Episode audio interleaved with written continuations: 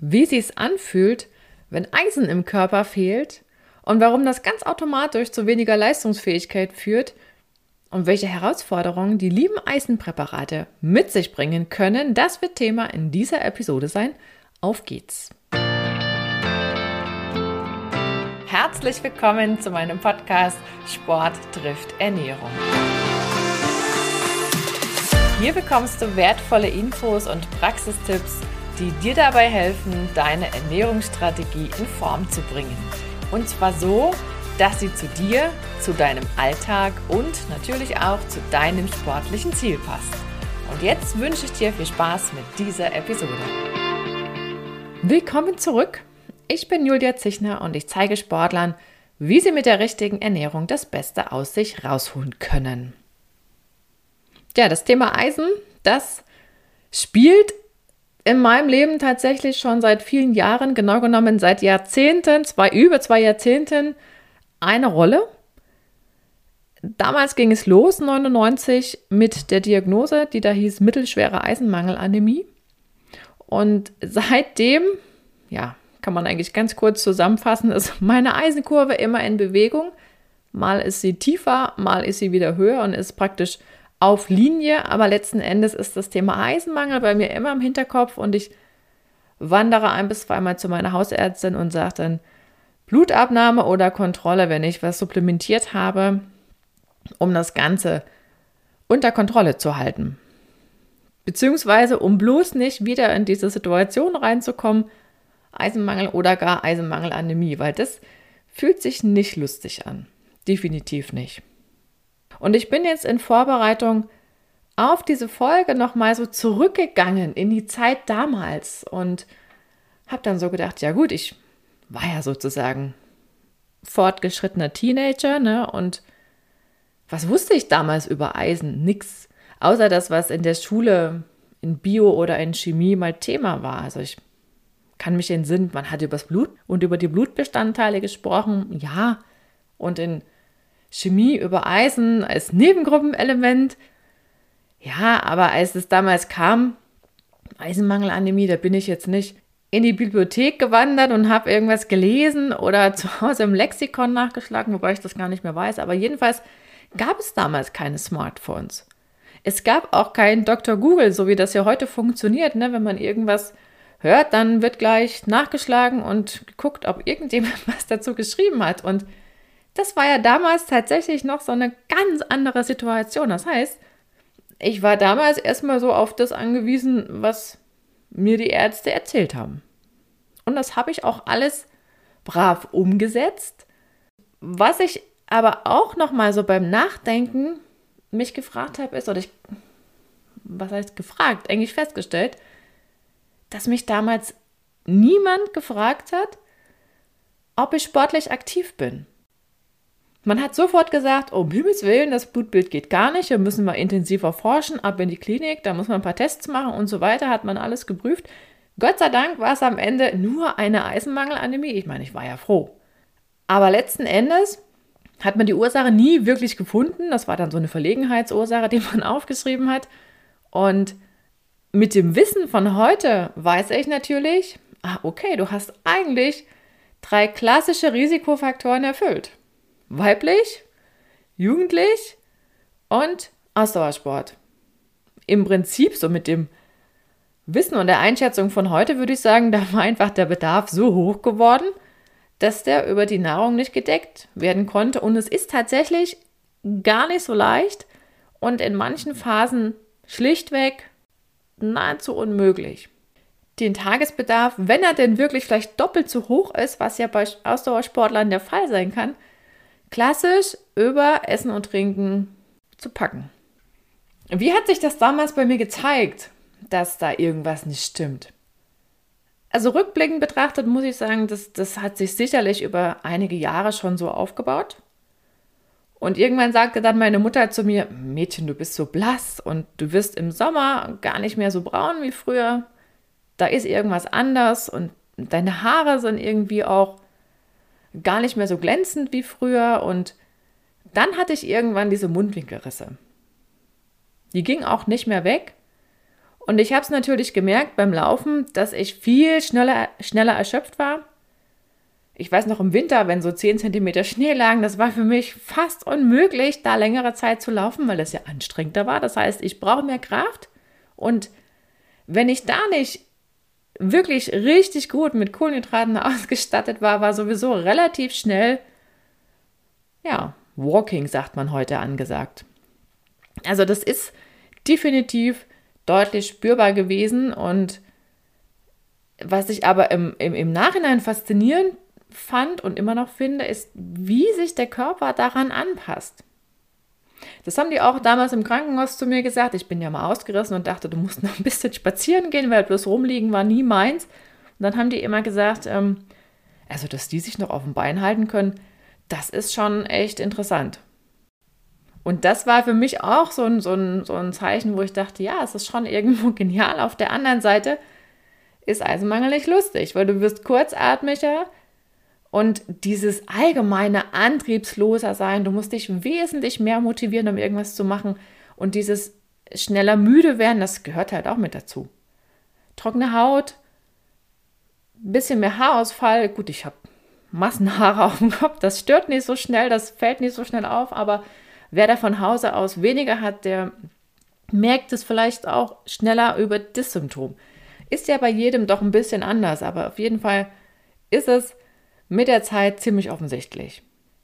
Ja, und gerade bei Sportlern, die schon länger trainieren oder Ausdauersportlern, die schon länger dabei sind, die sagen auch, das eine ist die Leistungsfähigkeit, die nachlässt, wo man sagt, Mensch, bei dem Trainingslevel muss da eigentlich was anderes rumkommen und Essen passt sonst so weit, Kohlenhydrate passen auch, irgendwas stimmt da nicht. Oder man merkt, dass so dieses, dass, dass der Fettstoffwechsel nicht mehr so richtig anspringt bei den Herzfrequenzen, die die Leistungsdiagnostik eigentlich vorgibt und dieses schlechtere oder nicht mehr so nicht mehr so gut regenerieren können. Das ist auch so ein Punkt. Da muss man sich aber ein bisschen kennen, sonst merkt man das nicht sofort. Aber sobald du einen Vergleich hast aus richtig guten Zeiten, da kommt man dann eher drauf, dass gerade irgendwas nicht passt. Und gerade bei diesen Schlagworten Ausdauer, Training und Stoffwechsel, Sauerstofftransport, da sind wir eigentlich bei diesen wirklich ganz, ganz wichtigen Funktionen oder bei der Funktion schlechthin und das ist nun mal Sauerstofftransport, wo Eisen beteiligt ist, indirekt. Denn Sauerstofftransport an sich läuft über das Hämoglobin. Roter Blutfarbstoff, das ist im Prinzip ein Proteinmolekül, da ist Eisen mit dabei. Ich brauche also immer Eisen, um das aufzubauen. Und wenn ich zu wenig Hämoglobin habe, und das ist dann der Fall, wenn zu wenig Bausubstanz da ist, eben auch Eisen, was ich brauche, dann klappt das nicht mehr so effektiv mit dem Sauerstofftransport. Auch nicht mit dem Abtransport vom CO2. Also eigentlich macht Hämoglobin Gasaustausch und das ist eine coole Funktion. Wo brauchen wir Sauerstoff?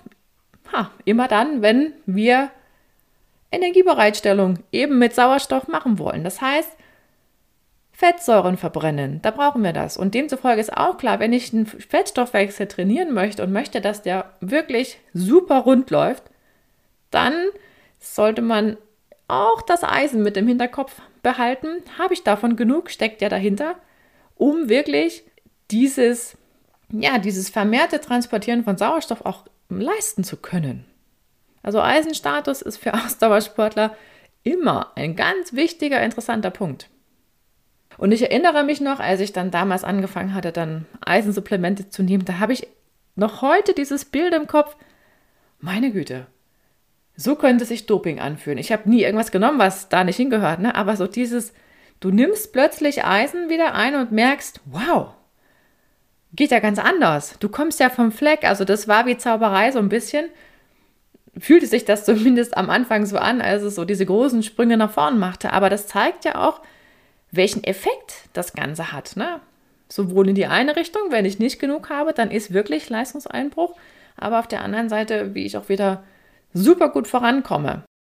Und dann haben wir ja auch noch in der Muskulatur, das ist ja im Prinzip das Arbeitsgerät von Sportlern, in Anführungszeichen, da steckt ja auch nochmal roter Farbstoff drin, im Muskelfarbstoff, ne? Myoglobin.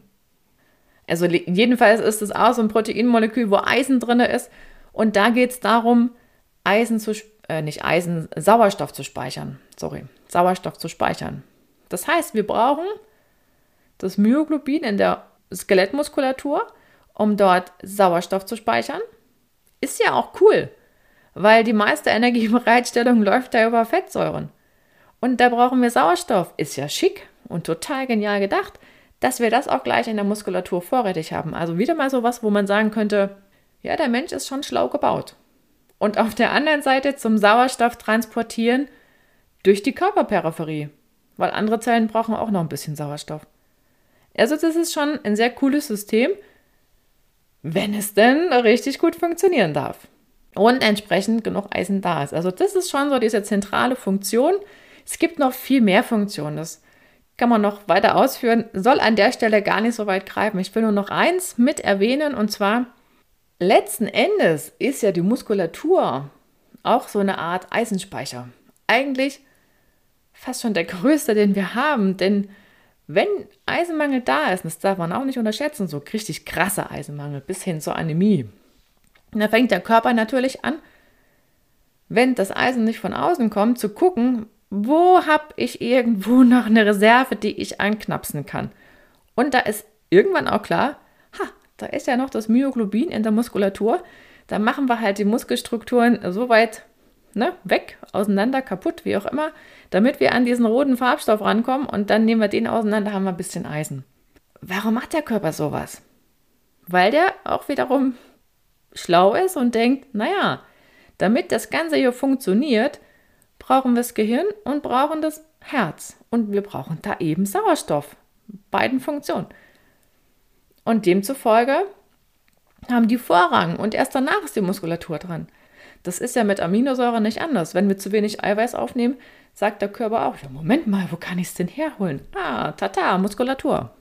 Was aber auch noch ergänzt ist, dass das Thema Eisen auf Stoffwechselebene nach wie vor immer noch eins ist, wo man noch nicht alles weiß und auch noch nicht alles komplett erschlossen verstanden hat. Also das ist schon ein ja, vielfältiges System, nennen wir es mal so. Aber vielleicht eine Sache noch, die vielen gar nicht bewusst ist, das Thema Schilddrüse hat auch was mit Eisen zu tun. Denken ja viele zuerst an Jod. Aber ich brauche auch Eisen, um Schilddrüsenhormone zu produzieren. So, wann kann es denn jetzt eng werden mit Eisen? Was sind so die typischen Situationen, wo man schon mal denken muss, ah, könnte kritisch werden. Ausdauersport war ja klar, das hatte ich ja schon erklärt. Aber letzten Endes, wenn man es zusammenfasst, kann man ja auch sagen, Eisen wird immer dann knapp, wenn, warum auch immer, mehr rote Blutkörperchen gebraucht werden im Organismus, die ja auch gut ausgestattet werden müssen mit diesem roten Blutfarbstoff, eben mit Hämoglobin. Und das ist auch der Fall, wenn ich beispielsweise oder noch verstärkter der Fall, wenn ich als Sportler ins Höhentrainingslager fahre egal was ich dort trainiere, das wird immer der Fall sein, dass mein Körper anfängt, mehr rote Blutkörperchen zu bilden, brauche ich auch mehr Eisen. Klassisch, klar, ist Schwangerschaft, brauchen wir nicht drüber reden. Auch da gibt es ganz oft das Thema Eisenmangel. Und was man sich wirklich auch nochmal vor Augen führen sollte, ist das Thema Kinder und Jugendliche. Da haben wir verschiedenste Wachstumsphasen. Und gerade wenn es so in diese, dieses Jugendalter geht, da haben wir bei den Jungs natürlich die Zunahme Muskelmasse, da brauchen wir Myoglobin, haha, Eisen. Und bei den Mädels ist irgendwann das Thema Regelblutung da und da braucht man auch wieder mehr Eisen. Ja, das Thema Eisen das ist deswegen gerade für Kinder, Jugendliche so wichtig, wenn man das nochmal in Kombination mit diesen, ja, sagen wir heute, vielfältigen Ernährungsweisen sieht. Denn wenn ich jetzt zusätzlich, und das gilt auch wieder für alle, noch auf Fleisch verzichte, insbesondere auf rotes Fleisch, dann räume ich die Lieblingsquelle unseres Körpers für Eisen weg. Und da könnte sich, wenn man das nicht im Blick behält und nicht gegensteuert, ein Eisenmangel noch schneller einstellen. Es recht, wenn parallel noch Ausdauersport gemacht wird. Was ist denn jetzt der Unterschied zwischen Eisenmangel und Eisenmangelanämie? Eisenmangel ist relativ einfach erklärt. Man schaut sich eben an, wie gut die Eisenspeicher im Körper gefüllt sind und das funktioniert über das Speicherprotein, das nennt sich Ferritin. Das ist aber nicht dabei, dieser Wert, wenn man so ein kleines Blutbild machen lässt. Da muss man noch ein bisschen was dazu ankreuzen lassen, was einen Eisenstoffwechsel betrifft. Und da gilt auch gleich diese Regel, Eisenstoffwechsel immer vom Arzt kontrollieren lassen, weil man dort ein paar Werte braucht, die man sich im Komplex anschauen muss. Und was ist jetzt eine Eisenmangelanämie? Da ist es noch eine Stufe schärfer im Prinzip, denn dann sind die Eisenspeicher erstmal restlos leer. Und das hat natürlich Folgen. Und zwar, dass eben weniger Hämoglobin aufgebaut wird, also weniger vom roten Blutfarbstoff da ist. Denn ich brauche ja für dessen Bildung Eisen. Und damit verändern sich auch die roten Blutkörperchen. Das sieht man dann tatsächlich am kleinen Blutbild und an diesen verschiedenen Werten zum Eisenstoffwechsel. Und das Tückische ist ja, wenn das Hämoglobin dann abgesunken ist, dann sagt man so sprichwörtlich, dann liegt das Kind halt schon im Brunnen. Und dann muss man wirklich ruckzuck und größere Mengen am Anfang auch Eisen zu sich nehmen. Also Eisenmangelanämie heißt eigentlich Blutarmut, die durch einen Eisenmangel verursacht ist. Es Gibt noch andere Gründe für eine Anämie, kann auch ein Vitaminmangel sein, Folsäure oder B12. Wird meistens auch gegengecheckt, ob das eventuell Ursachen sind dafür, dass sich das oder der HB-Wert verändert hat. Deswegen ist es immer wichtig, das wirklich ärztlich kontrollieren zu lassen, denn es gibt noch einen wichtigen Punkt, und der ist wirklich ganz wichtig. Es muss immer ausgeschlossen werden, dass gerade eine Entzündung im Körper vorliegt, denn dann sagt man, sind die Werte zum Eisenstoffwechsel maskiert. Das heißt, die sagen genau das Gegenteil aus von dem, was tatsächlich ist. Das ist natürlich blöd und das muss man im Blick behalten. Deswegen an der Stelle nochmal der Hinweis, Finger weg von irgendwelchen Selbsttests. Ich weiß, die gibt es, aber da hast du nur einen Wert und das reicht nicht aus, um das wirklich fundiert einzuschätzen. Kommen wir mal zu dem Punkt, was dann passiert, wenn die Blutwerte eben ergeben haben, dass doch gehörig Eisen fehlt. Dann heißt es ja immer, jo, dann nehmen wir mal ein paar Supplemente ein. Und dann gibt es meines Wissens auch so Vorgaben, die dann besagen, erstmal zwei Präparate probieren. Und wenn das alles nicht hilft, dann können wir ja mal über Infusion nachdenken. Aber erstmal sagt man erst so Präparate. Und was ich tatsächlich wahnsinnig gerne vorher gewusst hätte, ist, dass diese hohen Dosierungen von Eisenpräparaten der reine Wahnsinn sind. Im Sinne von, das gibt dämliche Nebenwirkungen, die will man eigentlich nicht haben. Nun war ich ja, ja fortgeschrittener Teenie, wie schon gesagt, und hätte jetzt im Leben nicht angefangen, mit dem Arzt zu verhandeln. Was auch, ich wusste es ja damals überhaupt nicht, was da kommt oder ich hatte da zu diesem gesamten Thema gar nicht so das Wissen. Ich habe da voll vertraut und habe gedacht, ja, wenn das alles aufhört, was du so hattest an Symptomen, das wäre schon schön. Also machst du halt mit, nimmst du das ein, ohne irgendwie zu hinterfragen. Und damals sollte ich dieses typische, ne, das Ferrosanol Duodenal, einige werden es vielleicht auch kennen und auch wissen, wovon ich da spreche, und ich sollte zweimal eine Kapsel, also insgesamt zweimal 100, also 200 Milligramm. Das ist ordentlich. Das ist richtig viel. Genau genommen ist es viel zu viel für jeden Darm und mein Fazit lautet nie wieder. Ich musste das dann tatsächlich noch ein paar Mal durchziehen, weil ich das Zeug immer wieder verschrieben bekam und anfangs auch dachte, das muss so sein, das gehört so, ne? Aber mit dem Wissen von heute weiß ich ganz genau, bei den Symptomen, ich hatte damals Bauchkrämpfe, wirklich elende Bauchkrämpfe und so Blähung, also war fürchterlich. Das habe ich damals, das hatte ich seitdem nie wieder. Aber damals war es echt so, dass ich dann fast dran war, das alles abzubrechen und aufzuhören. Und das darf ja nicht passieren, weil letzten Endes musst du den Eisenmangel wieder beheben. Das geht gar nicht anders, weil du sonst viele Probleme an ganz vielen Türen kriegst. Aber mit so einer Therapie, die so viel Nebenwirkungen macht, denkt man wirklich ans Aufhören und das ist doof. Also wichtiger wäre, dort klüger zu handeln. Deswegen sage ich das so konkret, weil heute immer noch vielen Leuten diese riesen Dosierungen verordnet werden, so nach dem Motto, ja, das zahlt die Kasse bei der Diagnostik nur. Die anderen, die nicht so hoch dosiert sind, die müssen sie halt selber tragen. Das ist dann die Frage, die man sich wirklich stellen muss welchen Preis möchte ich zahlen? Möchte ich in Euro mehr zahlen oder möchte ich im Prinzip physiologisch ja, so ein paar unschöne Überraschungen haben. Und damals weiß ich noch, da sagte er noch, ja, so ein paar Nebenwirkungen können auftreten und so. Ich habe ja anfangs wirklich gedacht, das sei so richtig, das gehöre so dazu. Nee, tut's nicht. Also heute weiß ich, das sind halt Symptome, wo klar dahinter steckt, die Dosierung ist viel zu hoch. Problem mit Ansage. Wie kommt das, dass ja, also so, so wirklich so herzhafte Darmprobleme auftauchen können? Wie geht das? Und die Antwort liegt in der Antwort auf die Frage, wo Eisen jetzt genau aus dem Darm ins Blut übergeht. Und das ist wirklich ein ganz kurzer Abschnitt und demzufolge bleibt auch nicht viel Zeit. Wir reden vom Zwölffingerdarm. Das ist dieser erste Abschnitt, der nach dem Magen kommt, der erste Abschnitt vom Dünndarm.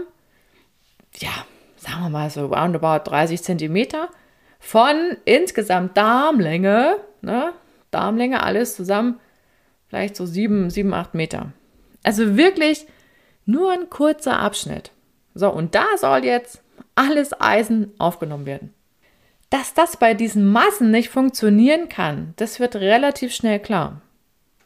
Das heißt, schicke ich große Mengen nach unten an Eisen, dann kann das unmöglich alles in so kurzer Zeit, weil der Weg ist ja kurz, rausgelangen aus dem Darm ins Blut. Ja, und was ist die Folge? Was passiert dann zwangsläufig? Da bleibt noch richtig viel Eisen übrig, was sich dann auf den Weg macht durch den weiteren Darmverlauf. Und da bleibt viel Zeit für allerlei Unfug und allerlei Beschwerden. Das ist halt so. Und die einzige Lösung, die dann hilft, ist niedriger dosieren. Dafür häufiger. Da muss man sich halt dann wirklich auch daran gewöhnen, dass man nicht einmal am Tag so eine Riesendosierung sondern zwei oder dreimal am Tag. Mit zwei kommt man eigentlich gut hin. Denn man hat ja noch die Möglichkeit, über längere Zeit das einzunehmen und so ein bisschen mit den Dosierungen zu spielen und es anzupassen. Denn wenn ich die Eisendosierung runternehme von diesen Supplementen, dann reduzieren sich automatisch die unliebsamen Symptome. Weil sich eben weniger Eisen, überschüssiges Eisen, was es nicht ins Blut geschafft hat, im Darm ansammelt. Das ist eine ganz klassische, bekannte Nebenwirkung, ein ganz klassischer Zusammenhang, den eigentlich auch, ich sag mal, jeder weiß, der den Leuten diese hohen Dosierungen aufschreibt.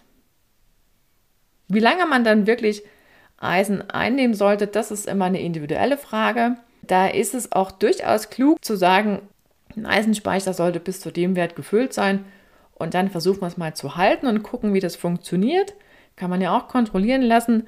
Wichtig ist natürlich noch, wenn man jetzt die Dosierungen runterfährt und damit die Einnahmehäufigkeit erhöht, also vielleicht zwei oder dreimal am Tag was einnimmt, dass man dann guckt, dass man das nun nicht gerade zu Mahlzeiten einnimmt, wo dann noch so ein paar Faktoren mitgegessen werden, die wiederum die Aufnahme vom Eisen behindern.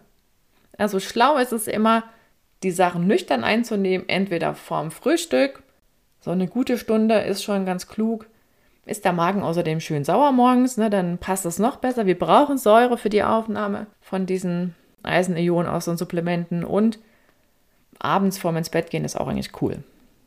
Auf jeden Fall sind diese Eisenpräparate ein geniales Beispiel für dieses Thema. Viel hilft nicht viel. Weniger ist mehr. Und es wäre wundervoll, wenn diese idiotischen, hochdosierten Präparate den Leuten einfach nicht mehr verschrieben werden würde.